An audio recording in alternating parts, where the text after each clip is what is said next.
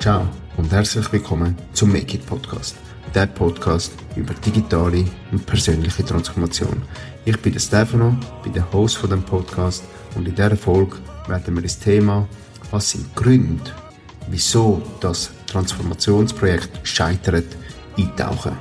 Nach dem Podcast weißt du, wieso es wichtig ist, dass eine Transformation von der obersten Etage, also sprich von der Geschäftsleitung, getragen werden muss und was in einem Transformationsprojekt wichtig ist zu beachten, solltest du dich auch in so einem Projekt befinden.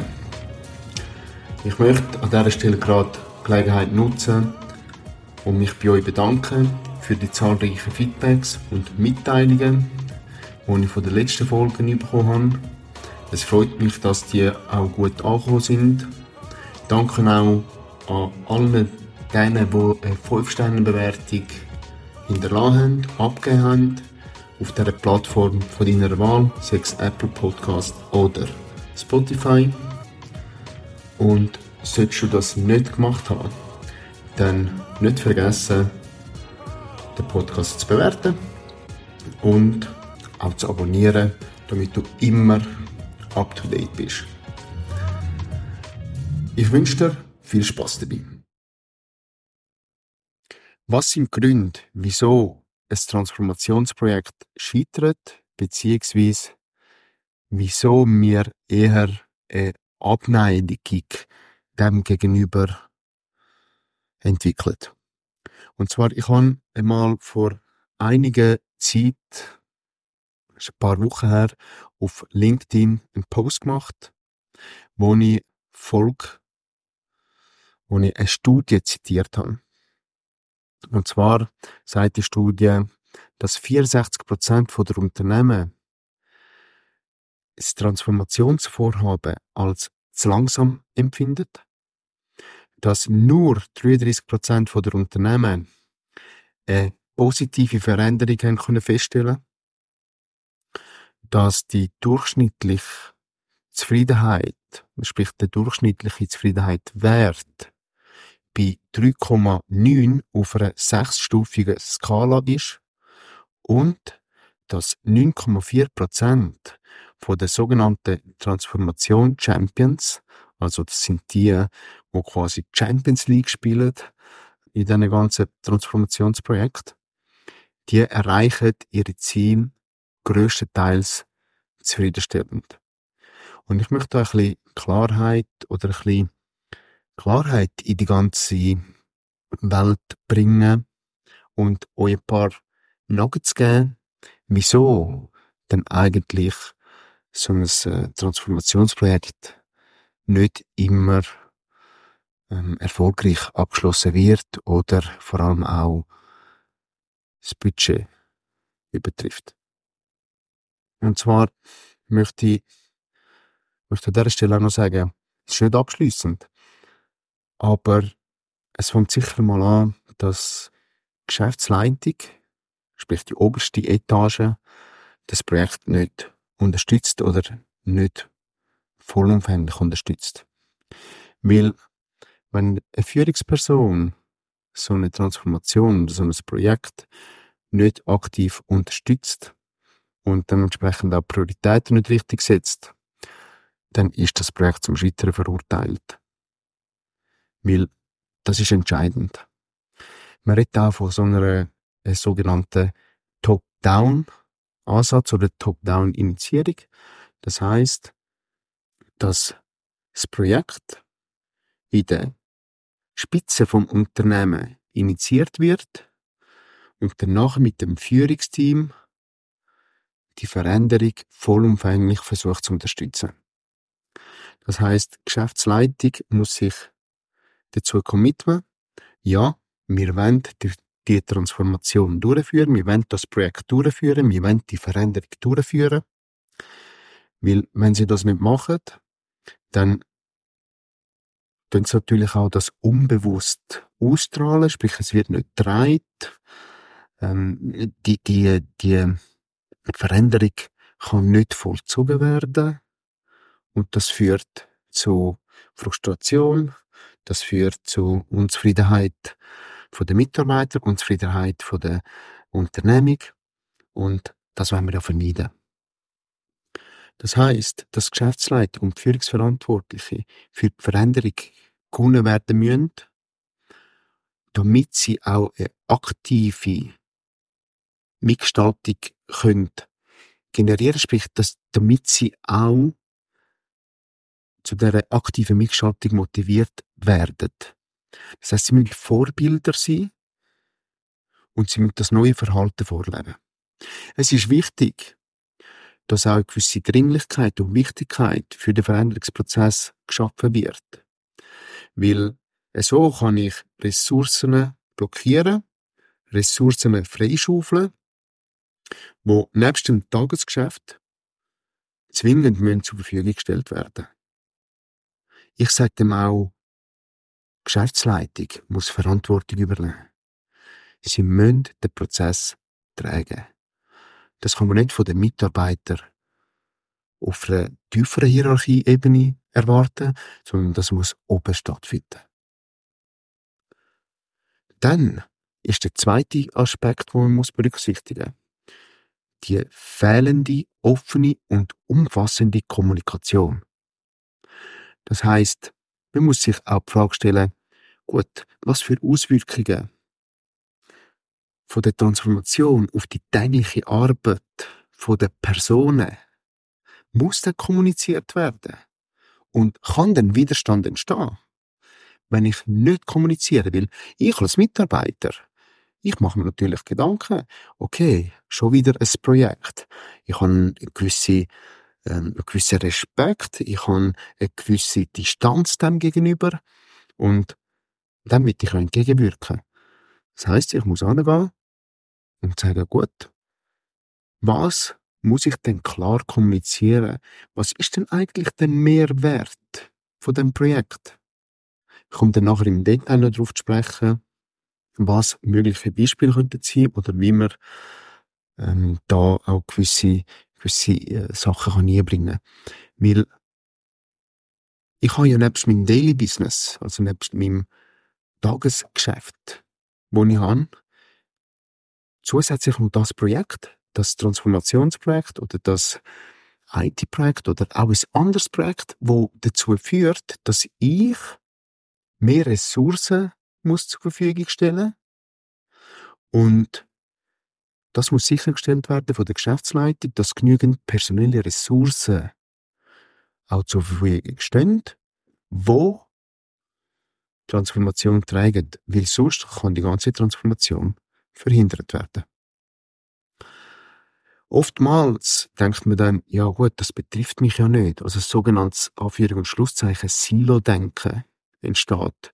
Ein Silo-Denken entsteht in der Regel dann, wenn ich das Interesse von meiner Abteilung, wenn ich jetzt Führungskraft bin und ich eine eigene Abteilung habe, dann wenn ich das Interesse von meiner eigenen Abteilung grösser einstufe als das Interesse vom Unternehmen.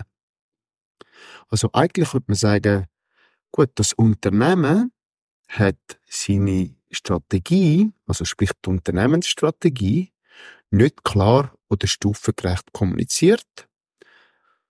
Und da mache ich Klammern auf, wenn es überhaupt eine Strategie, Unternehmensstrategie haben. Und da mache ich Klammern wieder zu. Weil viele KMUs sind noch nicht so weit, dass sie eine Unternehmensstrategie haben. Das wäre eigentlich eine Podcast-Folge für sich, wo ich gerne mal im Detail darauf eingehen Geben mir Bescheid, ob das so interessiert, ob wir da auch mit einem Gast über die ganzen Unternehmensstrategien tiefer eingehen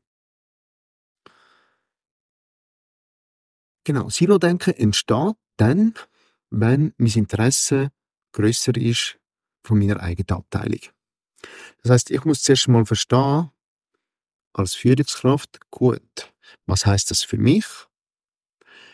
Ich muss mich dazu befähigen, also ich muss befähigt werden, dass ich die Strategie auch mittrage, weil die Strategie gibt ja dann vor, quasi, okay, dort an ein Unternehmen, das ist eine Stoßrichtung, was das Unternehmen äh, hinwett, wo er sich auch weiterentwickeln Und damit ich befähigt wird, die Strategie auch mitzutragen, dass die Transformation mitzutragen, muss eine offene und ehrliche Kommunikation stattfinden. Und ich muss auch wissen, gut, was heißt das für mich? Und oftmals ist ja das, das mangelnde Verständnis der Führungskräfte ein Problem.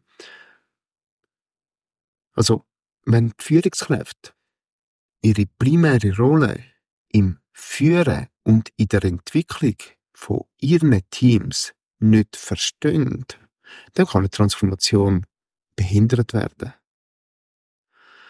Oftmals ist es ja so, dass die Führungskraft in einem sogenannten Hamsterrad, Anführungs- und Schlusszeichen Hamsterrad, das heißt, sie sind so im Daily Business gefangen, also im Tagesgeschäft gefangen, dass sie immer diesen To-Dos nachgehen und gar nicht in der Lage sind, zum strategische Massnahmen, strategische Projekte mitzutragen. Das ist nicht überall so.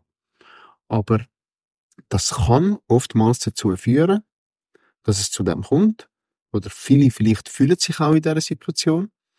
Und dort ist Kunst versuchen, rauszutreten und schauen, dass man auch den Leuten eine gewisse Verantwortung kann abgeben kann. Weil, wenn ich das Gefühl habe, als Führungskraft, ich muss immer alles selber machen, dann deutet das ja auf viele Sachen hin. Da möchte ich jetzt nicht im Detail drauf eingehen, weil auch das wäre eine Podcast-Folge für sich. Aber es hilft, dass man die Eigenverantwortung den Mitarbeitern übergibt und Aufgaben delegiert und auch die Leute befähigt dazu. Weil ich muss lernen, dass ich Kontrolle muss abgeben. Führen heißt nicht kontrollieren. Führen heißt Vertrauen. Aber ich muss nicht vollständig die Führung aus der Hand geben. Und das Vertrauen, das erforderte Vertrauen in die Fähigkeiten der Mitarbeiter und die Bereitschaft der Mitarbeiter, ihnen auch die Freiräume zu lassen, das ist ein großer Punkt, wo dazu kann führen, dass man auch mehr Zeit für sich kann gewinnen. Dann muss aber auch die Rolle und die Verantwortlichkeit in so Transformationsprozessen oder Transformationsprojekten muss klar sein. Oft sind die nicht klar definiert und das führt zu Konflikt. Ich möchte an dieser Stelle gerade noch ein Beispiel von einem Projekt. Ich nehme jetzt ein Beispiel von einer Einführung von einem neuen Arbeitsplatz, wo Microsoft 365 eingeführt worden ist. Und zwar ist es so, dass die Organisation, also die Unternehmung, eine Organisation mit einer zentralen IT hat und weitere Außerstellen, IT-Außerstellen. Die zentrale IT ist für die Umsetzung von dem Projekt zuständig und ist auf die Außenstellen angewiesen. Aber aufgrund, dass sie andere Projekte haben, also die Außenstellen andere Projekte haben, haben sie keine Ressourcen für die Mithilfe, für die Unterstützung vom eigentlichen Projekt, sprich neuen Arbeitsplatz und Einführung von Microsoft 365. Und das ist eigentlich ein Klassiker, weil das sind genau die Organisationen, wo dann zu wenig in so Projekte involviert werden. Oft werden Sachen von der zentralen IT-Abteilung vorgegeben. Quasi ein Top-Down-Ansatz, aber nach Wasserfallprinzip, oder? Wasserfallprinzip heißt, ich gebe vor und alle anderen führen aus. Und das führt nur zu Konflikt oder ist die logische Konsequenz, dass das zu Konflikt führt, weil man nimmt die Außenstelle gar nicht mit. Das heißt, was ist eigentlich die Motivation von diesen Außenstellen, das Projekt auch mitzutragen? Ich muss da einen Perspektivenwechsel einnehmen und zwar kann helfen, dass ich als zentrale IT die Außenstellen als gut muss betrachten. Das heißt, ich als zentrale IT muss mich ein Business, Business in dem Fall Außenstellen, ausrichten. Ich muss die Personen mit einbeziehen. Ich muss die Beteiligten mit einbeziehen. Ich muss schauen, dass ich sie intrinsisch motivieren kann.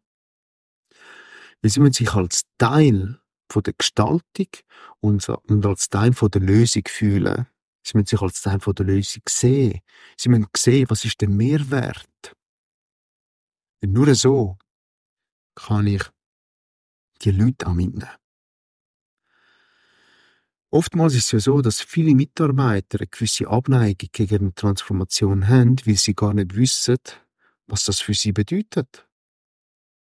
Und das Ziel sollte ja genau dort sein, dass ich diesen Leuten klare Möglichkeiten aufzeige, was zum Beispiel an dem Tool, in dem Fall Microsoft 365 oder neuen Arbeitsplatz, was mein, oder wie mein Alltag sich kann verbessern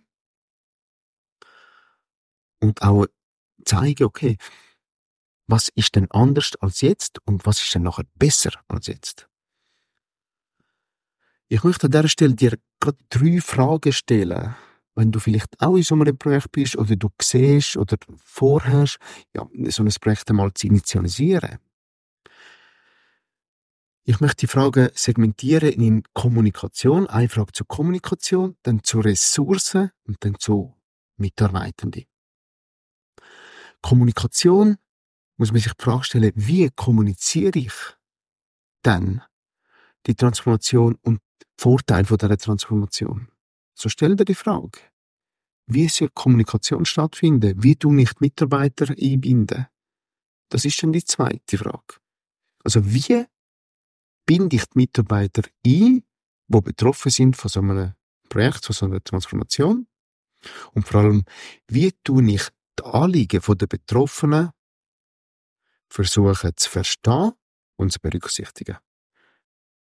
Und die letzte Frage ist, wie prüfe ich oder wie kann ich sicherstellen, ob ich die notwendigen Ressourcen und die notwendigen Ressourcen sind A, Mitarbeitende, aber auch finanzielle Ressourcen für so eine Transformation haben und das auch finanzierbar ist. Ich bin gespannt auf deine Antworten und ich freue mich, wenn du mir dein Feedback über sämtliche Kanäle wie LinkedIn oder meine Homepage kannst mitteilen. Meine Homepage ist www.reka.consulting und auf LinkedIn findest du mich unter Stefano Recca. Ich möchte mich an dieser Stelle ganz herzlich bei dir bedanken, dass du heute wieder eingeschaltet hast. Und ich bin froh, wenn du meinen Podcast wirst bewerten. Sämtliche Informationen zu mir und zu dem Podcast findest du in den Show Notes. Solltest du Themen oder Fragen haben, dann kannst du die gerne über eine Privatnachricht auf LinkedIn oder meine Homepage einreichen. Und allgemein solltest du Unterstützung brauchen in genau so Themen, dann komm auf mich zu, weil ich kann dir bestimmt helfen. An dieser Stelle wünsche ich dir ganz einen schönen Tag und bis zum nächsten Mal.